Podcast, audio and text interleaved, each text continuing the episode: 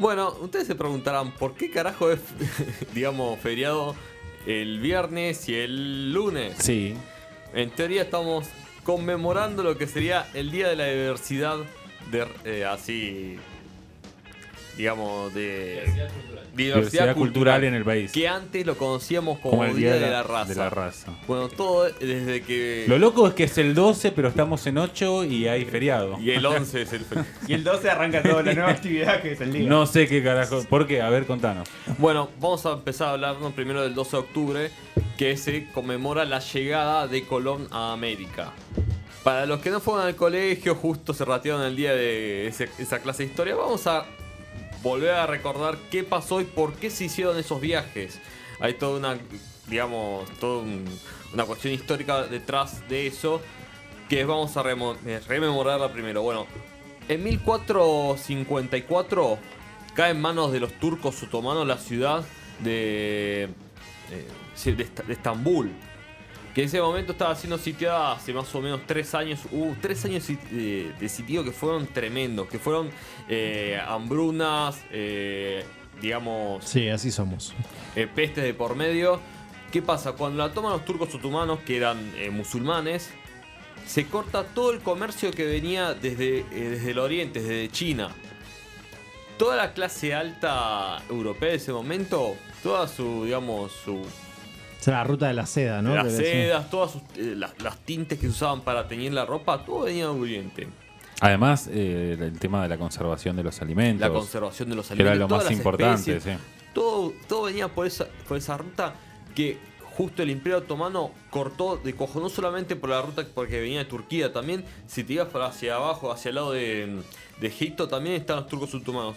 Rodeó, lo que hizo el Imperio Otomano es rodear todo el continente europeo. Entonces, empieza a existir una necesidad de encontrar nuevas rutas comerciales para a, a Oriente.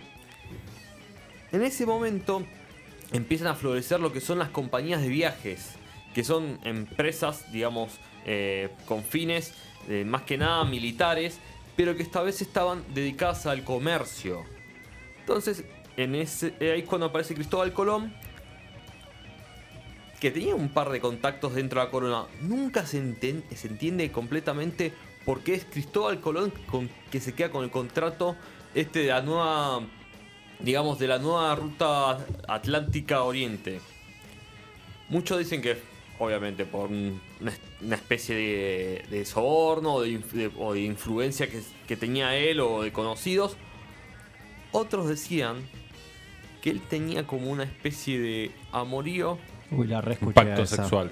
sí, con la reina, sí, con, la- la- con Isabel la Católica. La católica encima. Entonces, él consigue este contrato de este Una derecho- calle, una calle ubicada en Loma Sí. de Zamora, al Sí, costado del Ah, Riachuelo, Isabel la Católica. claro. Claro. Él consigue este contrato de, digamos, de, de utilización, de exploración, porque no, por- no cualquier persona podía agarrar un barco y tomarse el palo, digamos. Tenía que tener un permiso de, de navío. Y él, eh, y en agosto de 1492 comienza la expedición. Ellos intentaban encontrar desde el puerto de, eh, de- palos. de palos, eh, una nueva ruta que sea desde el sur de China y de ahí partir hacia India también. Cuando ellos atraviesan, eh, digamos, lo que sería el Océano Atlántico, pero están a la altura más o menos de, Cabo Verde, tiene, muy poca gente sabe, pero hubo una serie de, digamos, de motines dentro del barco, como diciendo, che, mirá que estamos yendo eh, el fin del mundo, vamos a ver la tortuga que sostiene... Y sobre todo que los marineros en ese momento, los que se embar- o los que podían eh, unirse a este tipo de travesías tan inciertas, no eran, muchos sí eran, eh, obviamente, pero, pero había mucho personal que eran... Sí, era eh, bajo mundo, Sí, que se Mercenarios. eran, Sí, sí, eran sí. buscas, y además eh, muchos de esos tripulantes iban a, iban a porcentaje. Claro. Es decir, iban porque era un negocio de la era plata o muerte, digamos, eh, básicamente. Qué bueno. No se sabía bien qué iba a pasar. Ellos nada más estaban buscando la primera tierra, eh, tierra firme donde encontraban, iban a plantar bandera. Ellos, bueno, ya sabemos todo lo que sucede. El 17 de octubre llegan a la isla de, creo que, es- creo que eh, San- Martín García. No, Ah, no. Eso es después, de otro 17 de octubre. Ibicuí. no, eh, El Salvador. San Salvador. A la isla de San Salvador llegan, encuentran contacto con unos locales que piensan que ellos habían desviado y que habían llegado directamente a la India y que no habían llegado hasta China. Ellos piensan que son indios, pero él dice por lo menos que tiene como su, primera aprobación diciendo sí, mirá que no es que no nos caímos de ningún lado, no había ninguna tortuga, no había nadie que estuviera, estaba sosteniendo el mundo. Y bueno, a partir de ahí suceden cuatro viejas más. Él nunca se enteró que ese era un nuevo continente. Todo el tiempo, eh, cua- hasta el momento de su muerte, Cristóbal Colón va a pensar que donde había llegado, donde estaba desembarcando, era de la India. Decir, después Américo Vespuccio, que era un marinero italiano, se va a dar cuenta que no, que nada que ver, que habían llegado a otro continente. Bueno, en ese periodo de colonización que siguió después al descubrimiento, digamos que la idea de esto de que, bueno, de, en qué momento, si era importante, si era simbólico, no entraba mucho en debate. ¿Por qué? Porque se consideraba a la historia de las mismas colonias como una continuación de la historia española. Entonces todavía no tenía una dimensión dentro de la misma historia española eh, el descubrimiento de estas colonias. Entonces ellos, acá no se, no se festejaba, no sé, el 17 de octubre, se seguían festejando las mismas fechas que se, que, que se celebraban En, Es- en España. en digamos. España, que era el día de liberación cuando eh, los españoles expulsan a los moros. Y bueno, los cumpleaños de los reyes y toda esa cuestión. Pasamos ya a la, a la revolución. La revolución, por cuestiones más que nada culturales, políticas y eso, no, iban, no festejaban, eh, digamos, eh, el descubrimiento de América porque lo asociaban mucho con una idea de que se pertenecía a España y como era una idea emancipatoria eso de separarse totalmente de España, tampoco se, le daba valor, ni siquiera como una cuestión de herencia española, como vamos a ver más adelante. Tampoco esto va a continuar y va sobre todo a atravesar todo lo que fue también la, etapa de la formación de la, de la República. Recién en 1913, eh, a ver, espérame un segundo, va, va eh, Faustino Rodríguez San Pedro, presidente de la Unión Iberoamericana, va a plantear esta idea de que, bueno, de que esa fecha va a ser importante porque va, un- va a crear como lo que es la gran diáspora latinoamericana. Entonces él va a proponer al gobierno español y a los gobiernos de Latinoamérica crear este día para conmemorar la creación de la raza latinoamericana Creación.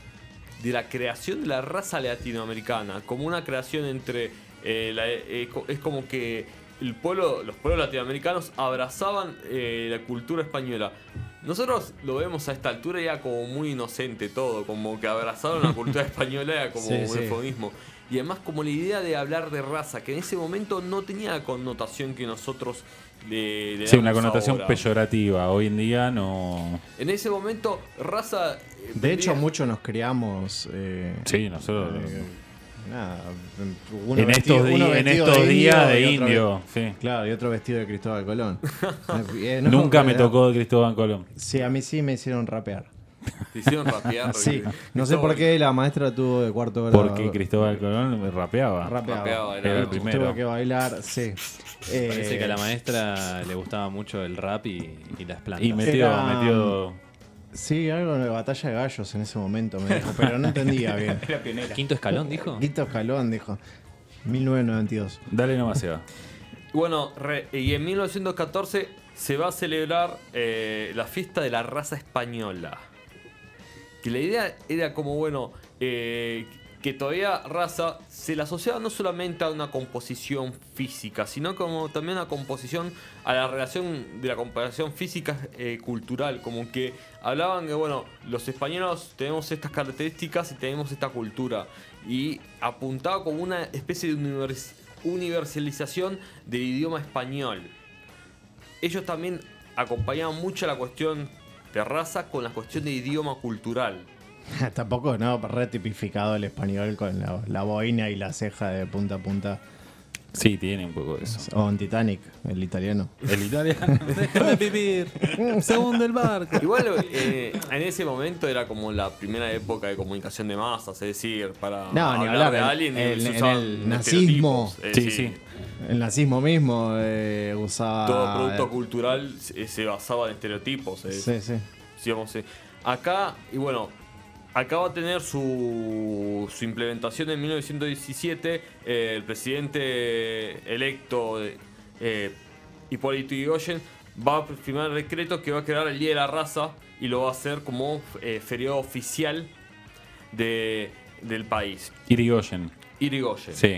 Bueno, se va a mantener durante todo este tiempo como dentro del calendario de la misma forma, pero a su tiempo, más que nada a partir de la, década del, eh, del 80, va a empezar como dentro de, digamos, de la corriente indigenista argentina, a implantar más que nada no solamente la idea que se tenía sobre el, el periodo de la conquista, sino también la idea sobre la raza, sobre como que diciendo, che, eh, no da a celebrar un día de la raza cuando, cuando sabemos que no hay que a lo que se refiere raza no refleja para nada la realidad del continente, no hay una sola raza en el continente, ni, ni hay una creación de una raza única a partir de la conquista.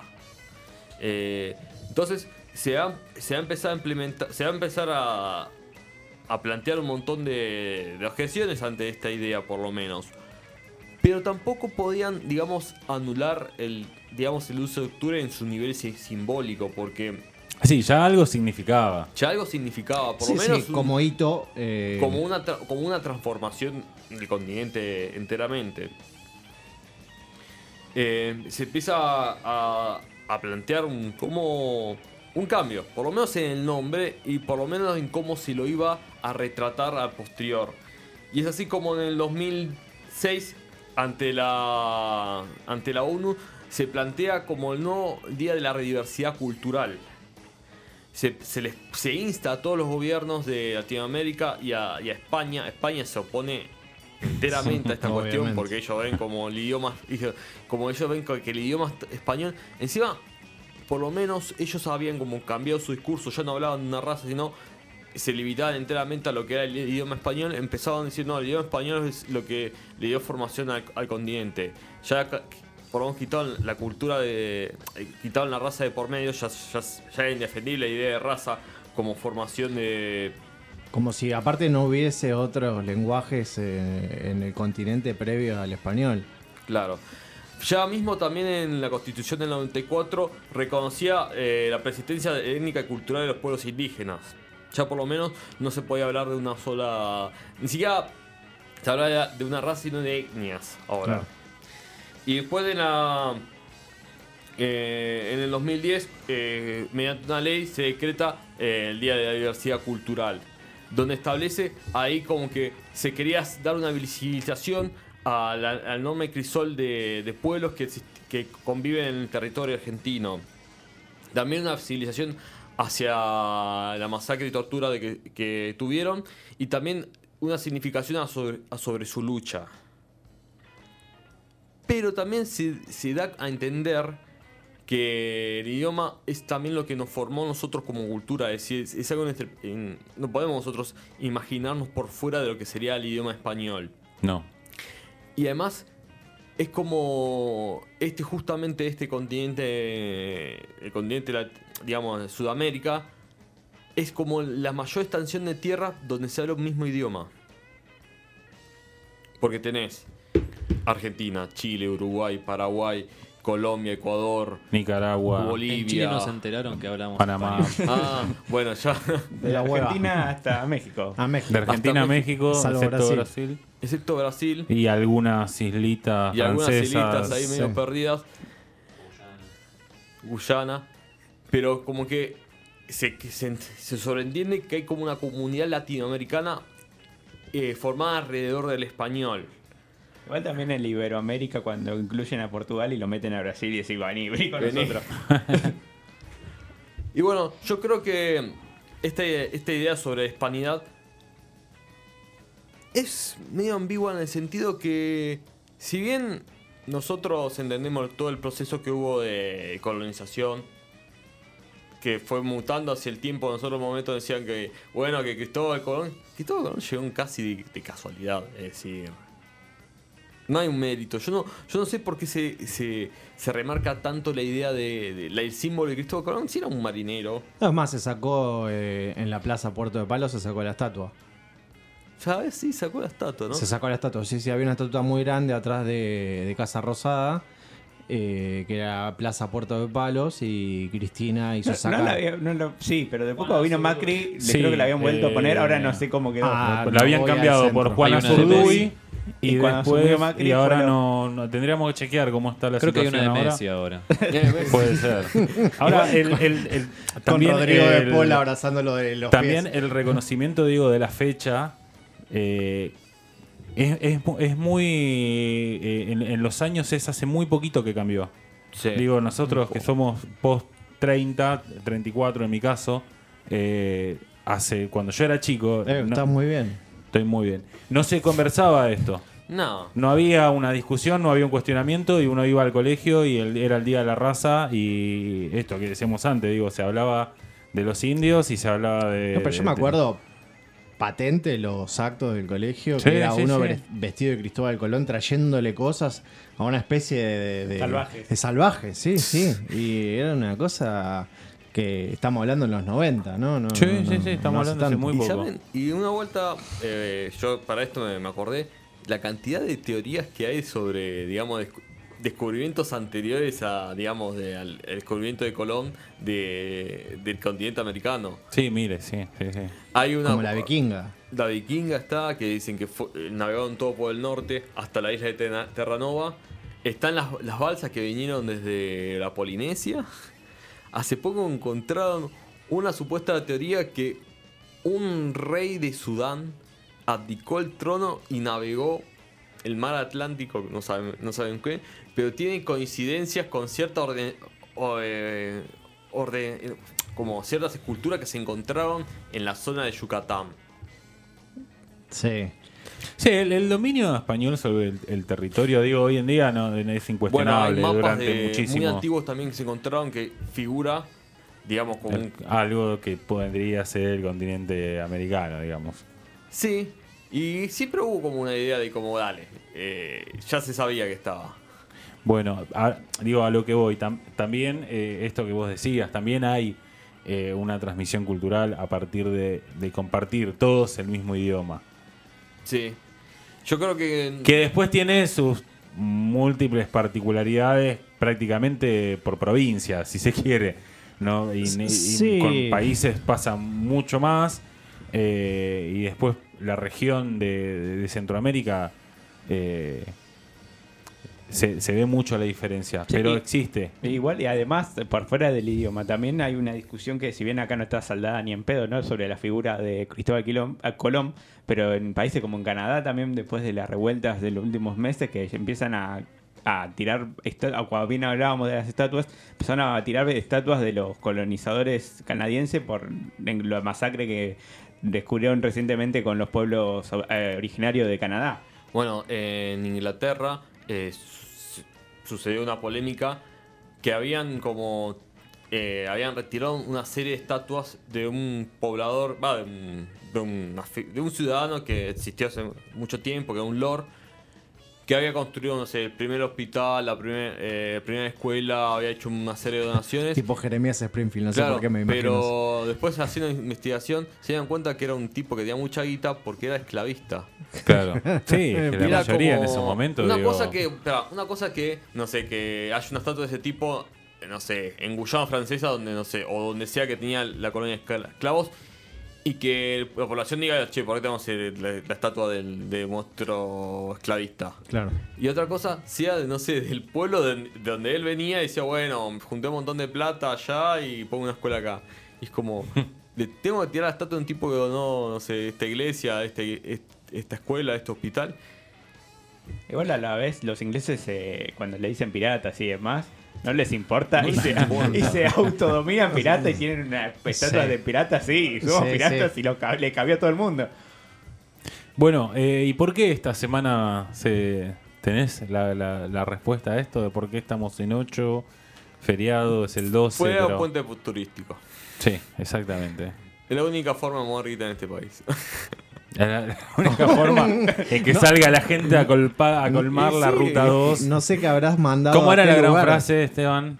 Eh, la gente votó con el bolsillo, pero la ruta 2 está hasta las pelotas. Exactamente. Y eso simboliza un poco el día. Pero el día igual de yo la reentiendo a la gente. Después de tanto, tan- tanto tiempo. ah, igual yo dije, no, estamos un montón encerrados. Y yo dije, pero si hablo de Instagram, te fuiste. en enero, Todos los sí, verdad. Es verdad, la, mayoría se prohibido, va a la armaron mierda. caminos clandestinos en Villa Sí, en. Totalmente. Eh, hasta ahí todo se va. Hasta ahí todo. Hasta ahí todo. Hemos repasado la historia de el Día de la Diversidad Cultural. Así que eh, vamos con una canción, una tanda y